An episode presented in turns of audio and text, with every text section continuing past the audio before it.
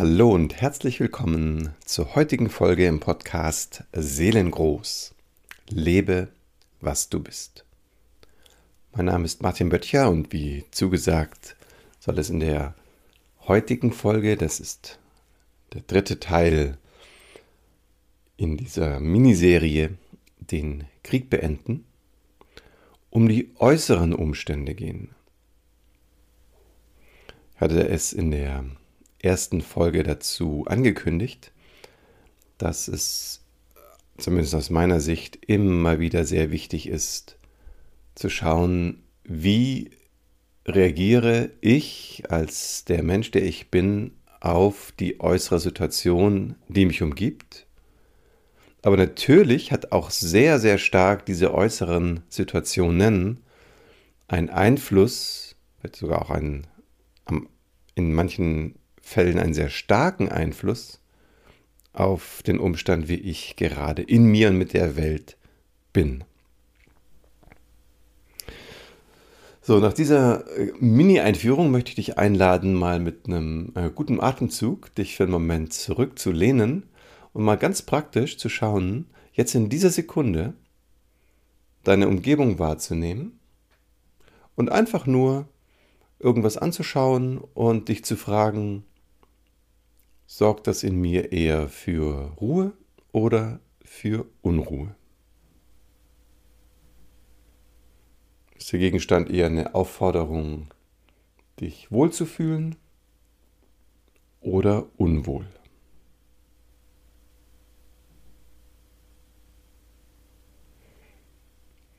So, und hier bei dieser ganz banalen äh, Außenwahrnehmung geht es nämlich eigentlich schon los. Nämlich, ohne das jetzt zu bewerten, das, jetzt komme ich hier gleich in ein ganz, ganz kritisches Outing, weil zum Beispiel rumliegende Gegenstände sind für den einen Menschen ein echter Anlass zur Besorgnis oder zur Unruhe und andere Menschen ähm, berührt das gar nicht oder juckt das gar nicht oder kratzt das gar nicht. Und jetzt merkst du vielleicht so ein bisschen an meinem Humor, äh, zu welchen Menschen ich gehöre. so, das heißt also, wie die äußere Situation äh, bestimmt ist, kann, aber muss nicht einen enormen Einfluss auf unseren inneren Zustand haben. So, jetzt aber, um das gleich mal so ein bisschen so konterkarikieren, ähm, bin ich hier also keineswegs jetzt deswegen irgendwie ein prädestinierter, ich bin unabhängig von äußeren Umständen. Weil wenn ich an meine eigene Reise denke und wie auch ein, ein wesentliches Motiv für den Weg nach innen eine Unruhe im Außen war. Was meine ich damit? Jetzt denk mal bitte an einen Laubbläser. Du kennst diese Geräte, insbesondere wenn du in der Stadt wohnst. Gerne dann natürlich nicht hier die elektrisch betriebenen in der Einfahrt vom Nachbarn. Das ist ja schon auch ein Abenteuer. Nee, ich meine mal so richtig diese, diese benzingetriebenen Laubbläser, die die Herren von der Stadtverwaltung so umgeschnallt haben und das Laub versuchen von A nach B zu blasen. Mal mit, mit mehr, mal mit weniger Erfolg. Also du kannst dich lebhaft an diesen Lärm erinnern. So, und jetzt, wie soll es gelingen, in einem inneren, friedfertigen Zustand zu bleiben? jetzt spreche ich immer von mir. Wenn irgendwie gefühlt in 10 Meter Entfernung äh, jemand eine Rakete startet. ja, ich weiß, ganz so schlimm ist es auch nicht.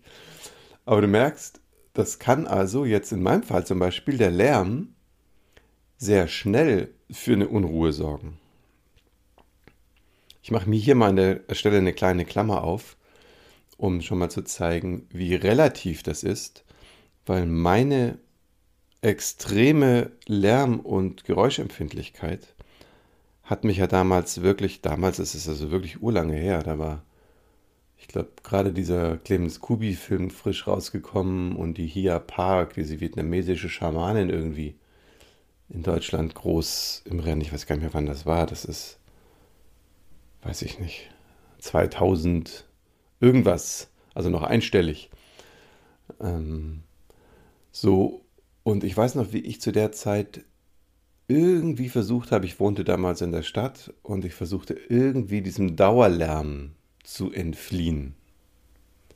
Und es war völlig verrückt. Es war wirklich das Gefühl, wohin ich auch gehe, der Lärm folgt mir.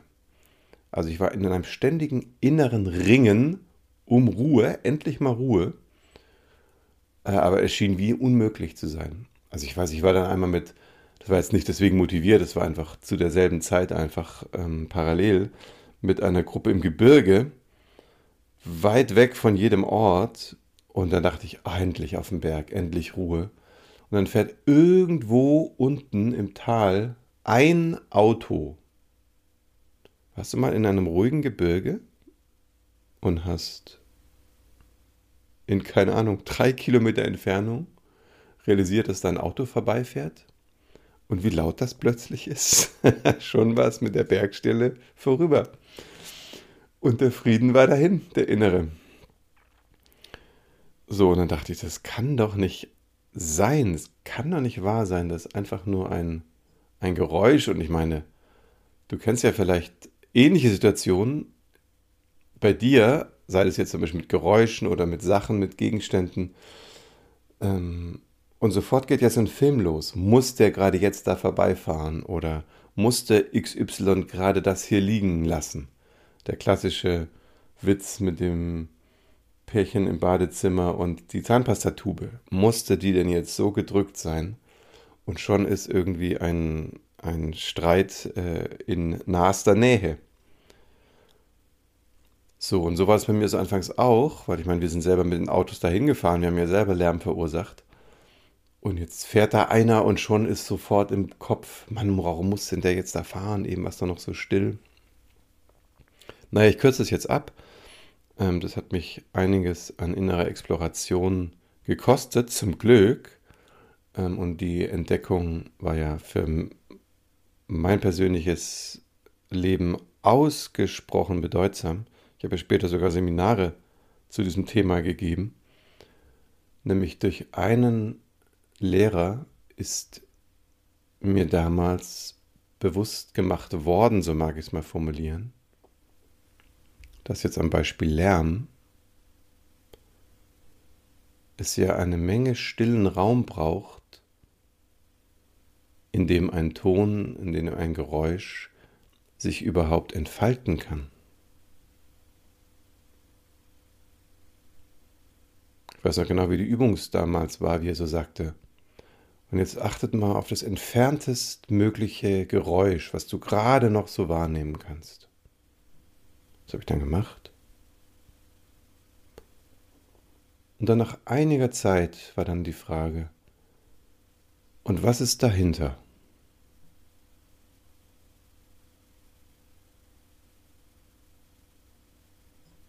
Und dahinter war pure Stille. und ist immer noch. Und das wird mir unvergesslich bleiben, zu realisieren, dass es eine Wahl ist, dass wenn ich ein Geräusch höre, ich mich am Geräusch orientieren kann. Oder ich kann den stillen Raum achten, in dem das Geräusch sich befindet.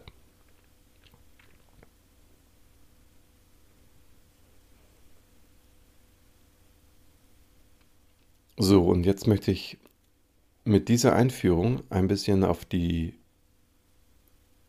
ja, vielleicht eher psychische, also ein bisschen komplexere Situation in unserem Inneren nochmal schauen, wo wir auch Wahlen treffen, aber die sind durchaus heraus, naja, das war für mich damals auch sehr herausfordernd, also sind in der Regel sehr herausfordernd und, und komplex. Und ich mag das so ein bisschen mosaikartig jetzt entwickeln, wie sehr also äußere Umstände dazu geneigt sind, uns einen Anlass zu geben, im Unfrieden zu bleiben, häufig auch mit dem Gefühl oder dem Gedanke, zu Recht. Oder wo wir aber auch an Grenzen kommen ähm, und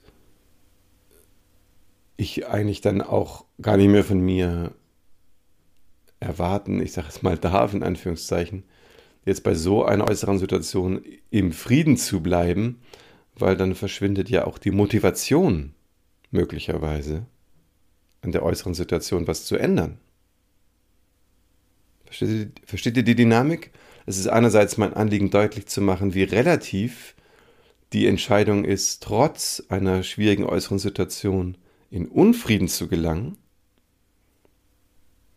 Aber ich möchte gleichzeitig dafür sensibilisieren, wie notwendig es immer wieder ist, eine äußere Störung, eine äußere Konstellation, auch wenn ich mich vielleicht subjektiv von ihr ein großes Stück distanzieren kann, trotzdem so im Feld zu halten, dass ich berührbar bleibe und über meine Berührbarkeit möglicherweise dann auch ein Impuls zur Handlung oder zur Veränderung so einer äußeren Situation entsteht. Und beim Laubbläser zum Beispiel habe ich mir das sehr viel überlegt. Also, ne, das eine, das was ja noch sehr subjektiv aus dem Unfrieden kommt, ist ja sowas wie jetzt da runter zu stürmen, den armen Menschen anzuschreien, warum er denn morgens um sieben so einen Lärm macht. Aber er macht seinen Job, also macht das relativ wenig Sinn. Okay, was wäre die nächste Alternative? Jetzt könnte ich in die Stadtverwaltung schreiben, ob sie nicht diese Dinger abschaffen. Äh, der Lärm ist doch schlimmer als das Laub. Ja, aus meiner Sicht ist das so. Ähm, aber aus der Sicht der Stadtreinigung mag das ganz anders sein. Und wenn da jemand ausrutscht und sich die Knochen bricht, hm, wird es auch schon wieder schwierig. Und so weiter. Also da ist immer noch die Frage, wo habe ich einen echten Einfluss und wo macht es auch Sinn, diesen Einfluss zu nehmen? Und das ist mir ganz, ganz, ganz wichtig, ähm, hier jetzt nicht irgendwie alles wegzumeditieren, sondern, und deswegen habe ich diese Reise erzählt mit dem Lärm, sondern diese Situation zum Anlass zu nehmen in eine tiefere Auseinandersetzung. Und Meditation kann auch ein durchaus wertvoller, wertvoller Zugang sein, aber ist beileibe nicht der einzigste. Der einzige. ich, Entschuldigung, wenn ich jetzt hier so lache, aber ich werde immer wieder mal auf ein paar Ausdrücke hin drauf angesprochen und dass die einfach falsch sind. Und ich glaube, eben bin ich, habe ich mich ertappt, wie ich ein so ein Wörtchen mal wieder gesagt habe. okay. Also, jetzt möchte ich eine zweite Situation schildern und die sehe ich persönlich wie als eine Art Brücke zwischen diesen ersten beiden Folgen, den Krieg beenden, und jetzt dieser dritten, wo es um äußere Umstände geht. Und das Stichwort ist ja Berührbarkeit jetzt an der Stelle. Und ich habe diese Situation erlebt auf einem Seminar, in dem sehr, sehr, sehr wenig miteinander gesprochen wurde, aber dafür sehr, sehr viel innere Arbeit und äh, Kontaktaufnahme auch mit wirklich bedeutsamen, herausfordernden inneren Erlebnissen geschehen ist. So in einer Übung sollten wir also für uns etwas wirklich, wirklich sehr Frappierendes wieder einladen in, unseren, in unser emotionales Erleben und damit in uns in Kontakt sein. Und das, was wir dann erleben, mit dem entsprechenden Satz, der dazu gehört, einem Menschen einfach mitzuteilen. Also die Berührbarkeit oder Berührtheit, so wie sie eben noch existiert zu diesem Umstand. Aber eigentlich nur einen Satz, der aus dieser Berührbarkeit dann entsteht. Gar nicht die Story, nicht die Geschichte drumherum, sondern nur dieser eine Moment.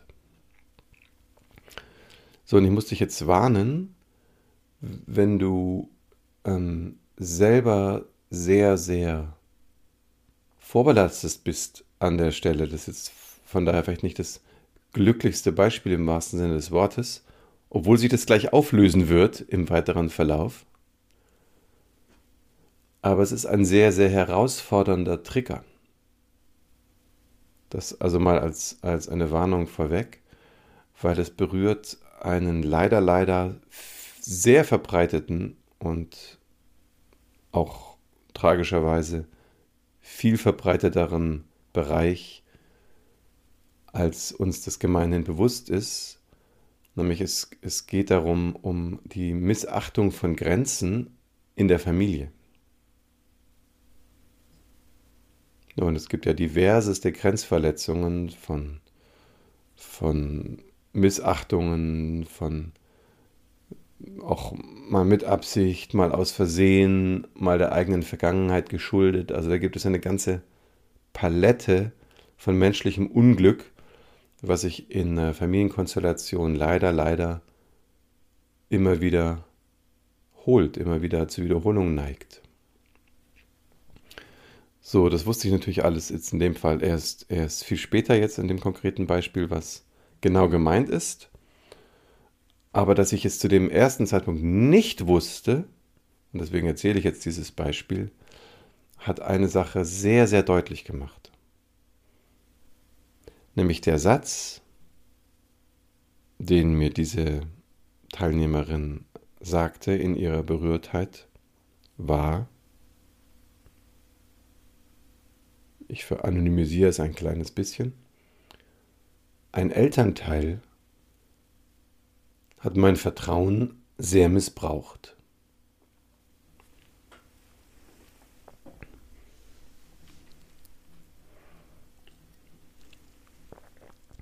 Genau, und du kannst dir vorstellen, dass da vor meinem inneren Auge eine ganze Menge Szenarien abgelaufen sind, ohne dass ich natürlich weiter was wusste. Ich hatte also keine Ahnung, es gibt keinerlei inhaltlichen äh, Bezugspunkt mit, ich weiß nichts von ihrer Familie, ich weiß nicht, ob die umgezogen sind, ob es missbräuchliche Situationen gab, ob jemand ausgezogen ist, ob es Gewalt gab, whatever. Ich habe keine Ahnung. Ich wurde also dann einfach mit diesem Satz konfrontiert und habe dann beobachtet, was bei mir im Kopf und im Gefühl alles passiert. So, und das Verrückte war, dass ich neben diesen ganzen, oh, was war da wohl los, Fantasien, plötzlich entdeckt habe, dass ich beginne, über diese Person zu urteilen. Also erstmal über sie, aber dann auch so ein bisschen gleich im Allgemeinen merke ich so, ah, wie ich so anfange, so plötzlich so mein Maßstab auf die anderen Menschen so drauf zu klatschen. So ein Ausdruck von diesem Urteilen war dann, wie ich mich dabei ertappt habe, bei dem Gedanke, aha, dein Vertrauen wurde also mal enttäuscht. Das ist ja toll. Und jetzt hältst du dich daran fest und lebst nicht deine Power und nicht dein Leben und nicht deine Liebe und nicht deine Freude, aber hast ja einen guten Grund, weil dein Vertrauen wurde ja mal enttäuscht. Und da dachte ich so, uh, wow, dann habe ich mich mal sehr, sehr gebremst in, meinen Denk, in meinem Denkfluss. Also, ich, wo kommt denn das eigentlich her? Jetzt fange ich schon an, über eine Person zu urteilen und diese urteilenden Sätze sind ja auch nur ein Hinweis auf mich selber. Ich kenne die Person ja gar nicht. Ich weiß nichts. so. Und auch hier mag ich gleich vorwegnehmen, dass ich mich also sowas von radikal getäuscht habe, weil ich hatte noch ausgesprochen lebendige, witzige, energetische, freudvolle äh, Augenblicke dann in dem Seminar mit den betroffenen Menschen. Ähm, und merke ich also, okay, dieses stimmt also schon mal garantiert nicht. So, was, was will ich jetzt damit zum Ausdruck bringen? Es sind zwei Sachen. Das eine ist, dass jetzt in so einer komplexen Situation, wo vermutlich wahrscheinlich tatsächlich eine, eine große Spur im Emotionalkörper hinterlassen wurde bei dieser Person. Schließlich hat sie diesen Satz gewählt als auch ein Ausdruck dieser Aufgabe, die wir alle hatten. Wir sollten ja uns auf einen Umstand beziehen, der uns ausgesprochen angefasst hatte.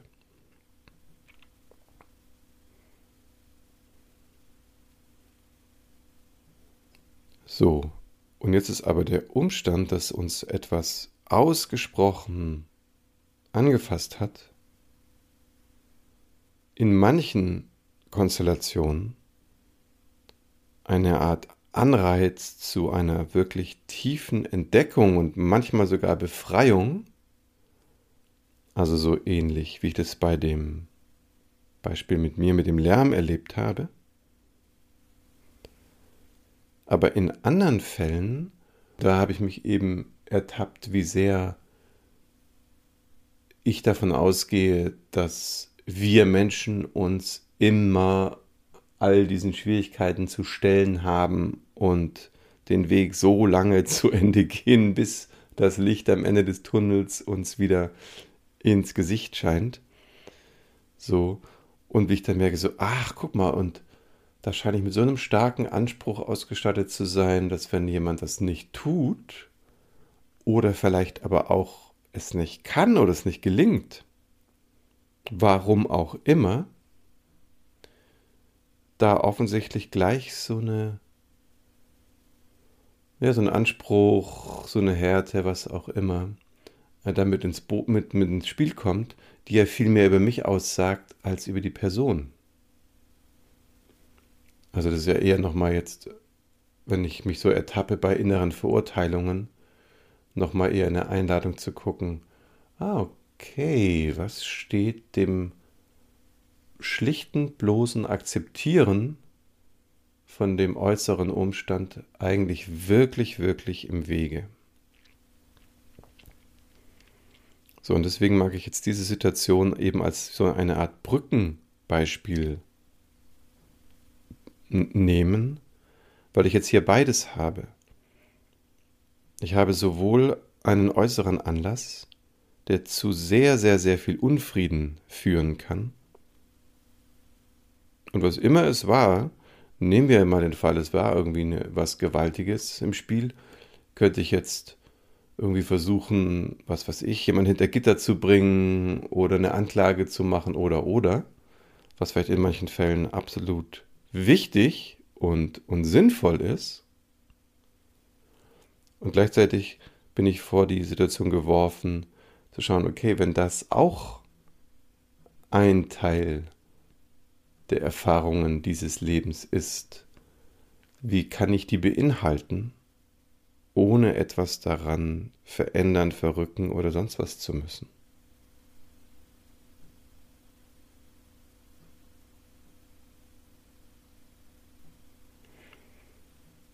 So, und jetzt kommen wir also in ein ganz, ganz großes Spannungsfeld.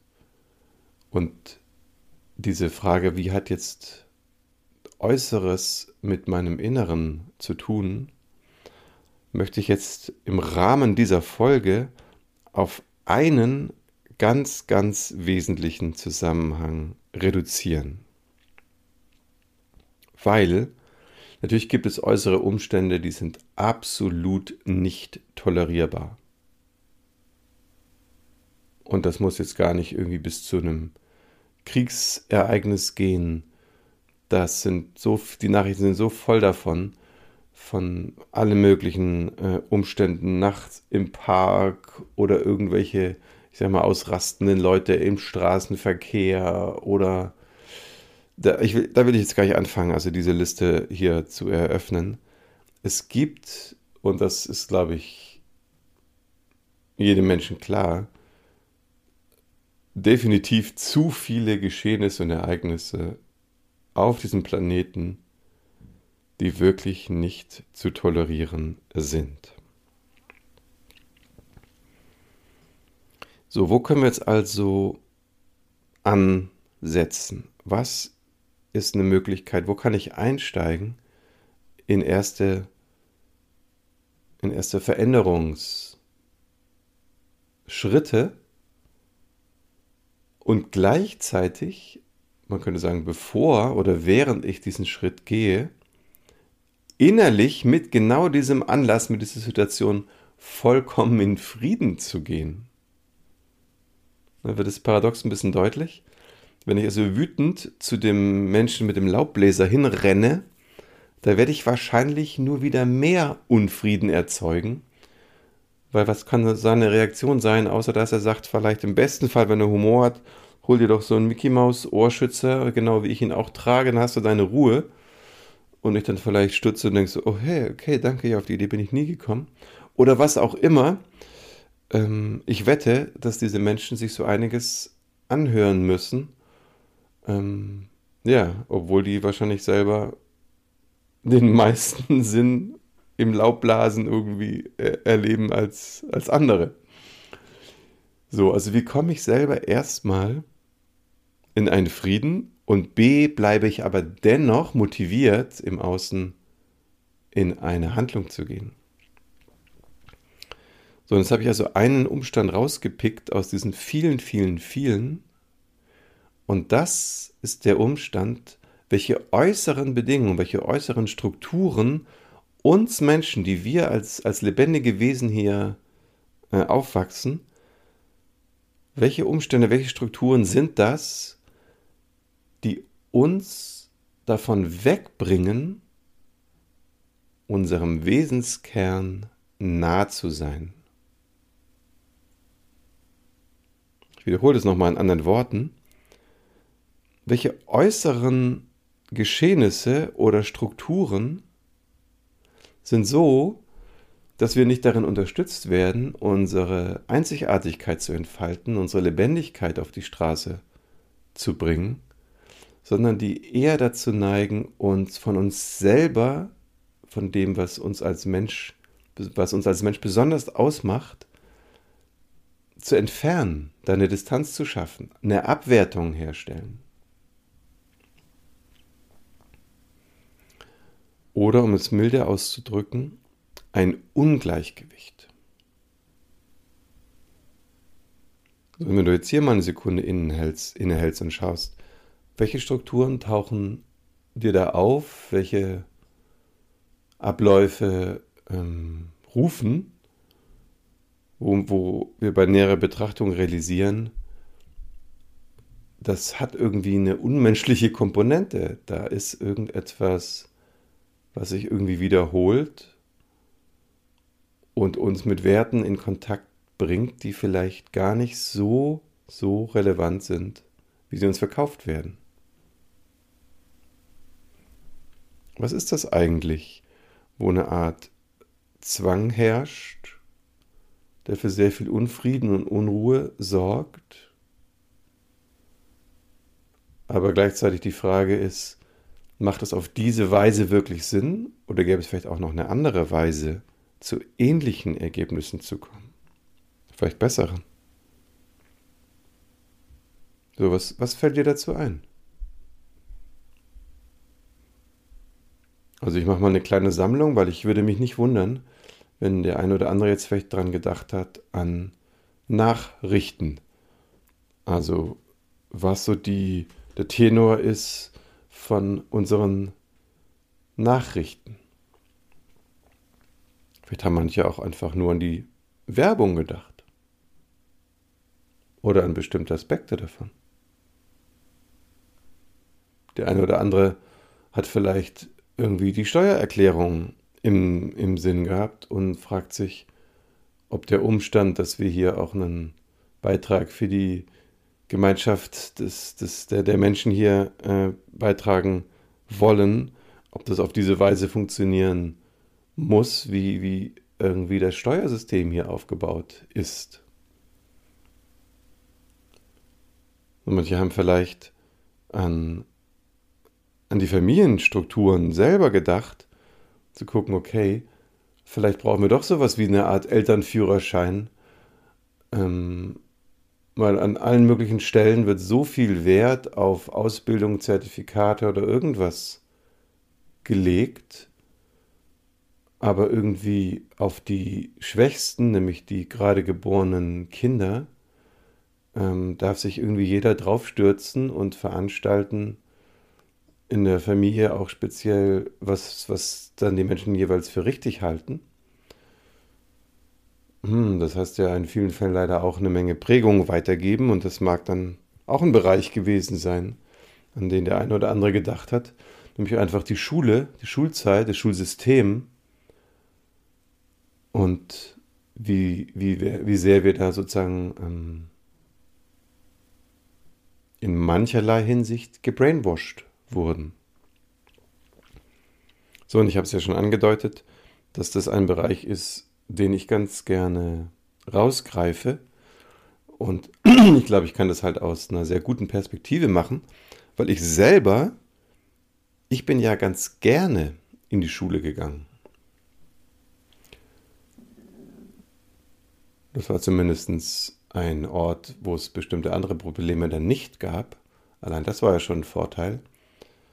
Und da sind mir also viele Schwierigkeiten in der Schule gar nicht so aufgefallen, außer zum Beispiel in den Bereichen, zu denen ich überhaupt gar keinen Zugang hatte.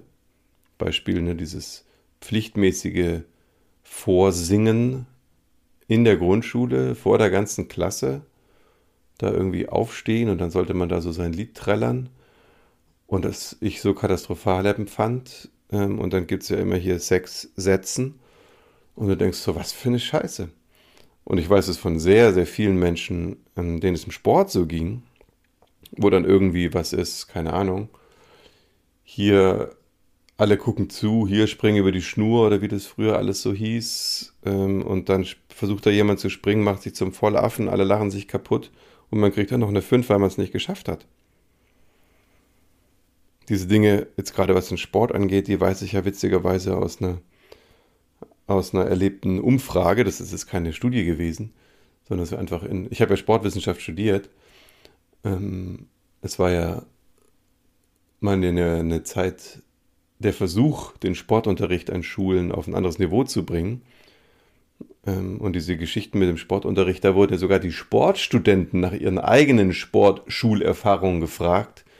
Und selbst unter denen, die das willentlich weiter studieren, war die Quote in unserem Seminar, ist ja nicht repräsentativ, aber die Menschen mit schlechten oder negativen Schulsporterfahrungen war mehr als die Hälfte. Das muss man sich mal vorstellen. So, und dann konnte ich ja als Diploma ähm, sehr schön miterleben, welche Art Studienplan die Lehramtskommilitonen zu verfolgen hatten und welchen ich als Diploma zu verfolgen hatte. Da klaffte nämlich ein Riesenunterschied und interessanterweise bestand er vor allen Dingen darin, dass die Lehramtsstudenten ausgesprochen viele Leistungsprüfungen hatten. Also als ob das eine Rolle spielt, ob ich später als Sportlehrer die 100 Meter in 13 oder in 14 Sekunden laufe als wenn das eine relevante Größe wäre für einen guten Sportunterricht. Also es ist sowas von Hanebüchen und deswegen glaube ich ein ganz gutes Beispiel, weil ja, es macht schon Sinn, wenn ich als Sportlehrer gerade auslaufen kann, um meinen Kindern irgendwie was äh, vermitteln zu können, wenn sie irgendwie schnell rennen. Aber wie wirklich, wirklich äh, man Geschwindigkeit hinbekommt, braucht sowieso eine viel, viel intensivere Auseinandersetzung mit dem menschlichen Bewegungsapparat, als es im klassischen Sportstudium gebracht wird. Sowas habe ich im, im, im Sportverein damals gelernt.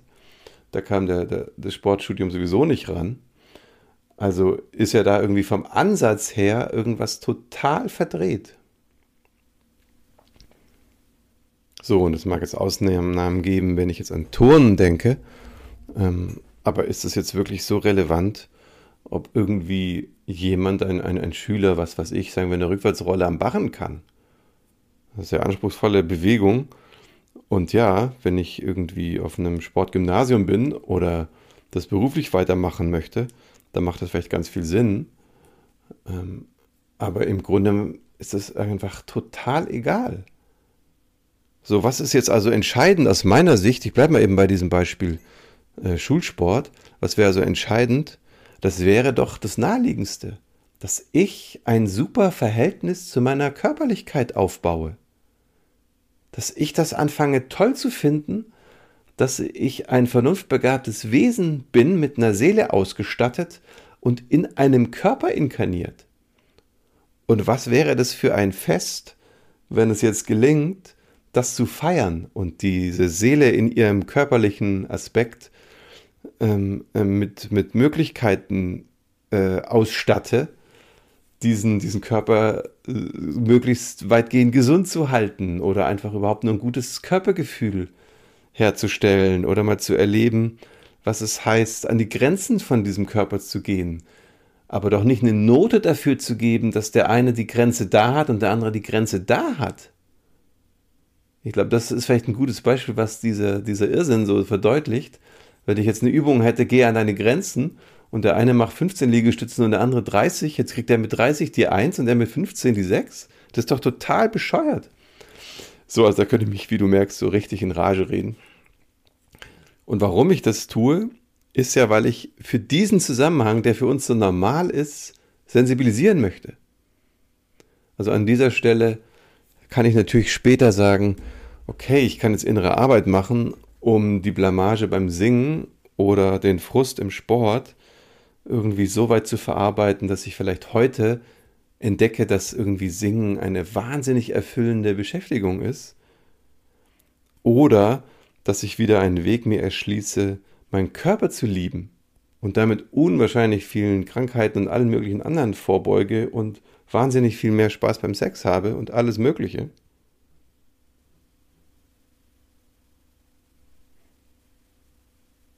So, oder und das ist jetzt hier das große Fragezeichen der heutigen Folge. Wo dürfte, könnte, sollte, müsste ich mich denn hinwenden, um so solche Strukturen mit einer ganz neuen, man könnte sagen, Bewusstheit auszustatten? Ich, ich kenne ja sehr viele Lehrer persönlich und ich kenne sowohl die, die daran selber fast den Sinn immer wieder verlieren an dem, was sie da tun, wenn sie sich diese Strukturen vor Augen halten. Und es gibt die, wo ich, wo ich so spüre, sie versuchen es irgendwie so bestmöglich irgendwie hinzukriegen und gar nicht die, diese, wie soll man das nennen? Also vielleicht vielleicht ähnlich wie, wie ich oder wie, wie ich es vermute bei jetzt irgendwie bei diesem Stichwort Elternführerschein oder so, wo dieser Impact, den ein unbewusstes System hat, mir gar nicht so bewusst ist, weil ich ja selber ganz und gar in diesem System drinstecke und sozialisiert bin. So, achtet mal darauf, auf die, auf die Schlagzeilen, die die Politiker so von sich geben und wie viel, wie viel Härte und Unbewusstheit da drin steckt. Und das aber immer mit einem Diktus von, so muss es doch sein. Achte mal, wenn du, wenn du Kinder hast und es ist ein, ein Elterngespräch, achte mal darauf, wie flexibel die, die Lehrerschaft oder die, die Klassenlehrerin oder sowas auf, auf, auf Nachfragen antworten kann. Muss man eben einen Schluck trinken.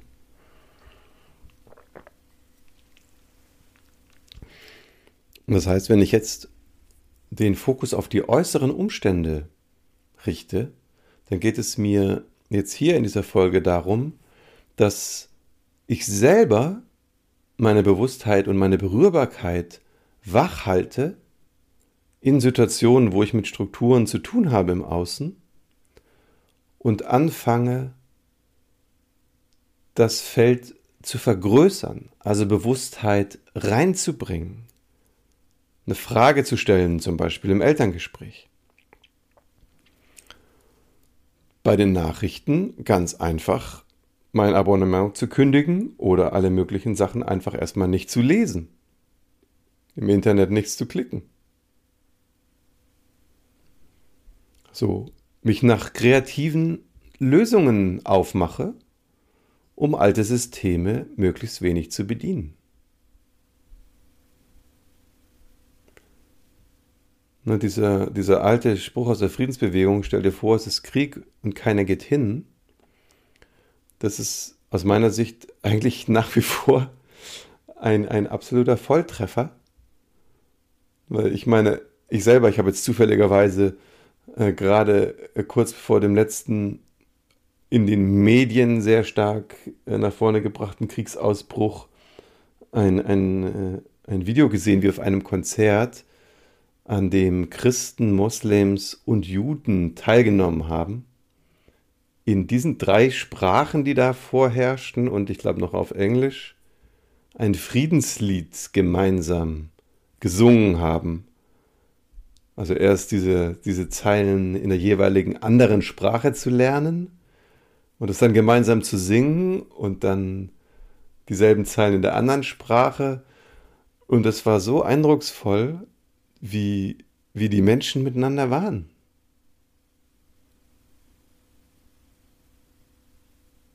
So, und vielleicht ist das ein ganz guter Schlusspunkt. Vielleicht hast du das Video auch gesehen. Ich kann leider jetzt den Titel so überhaupt gar nicht erinnern.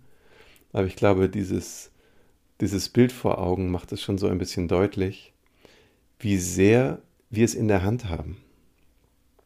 Und an den Stellen, wo wir erleben, wir haben es noch nicht so in der Hand, wie, wie, wie lohnend es ist, wach, berührbar und kreativ zu sein. So, in diesem Sinne habe ich jetzt heute mal den Fokus ein bisschen mehr nach draußen gelegt. Ich bin sehr neugierig, was du darüber denkst. Lass mir gerne einen Kommentar dazu da. Und wenn du keine Folge verpassen möchtest, dann trag dich gerne ein für meinen Newsletter auf meiner Homepage seelengold.de online findest du den Weg dahin. In diesem Sinne, alles Liebe für dich und eine friedvolle Zeit. Dein Martin.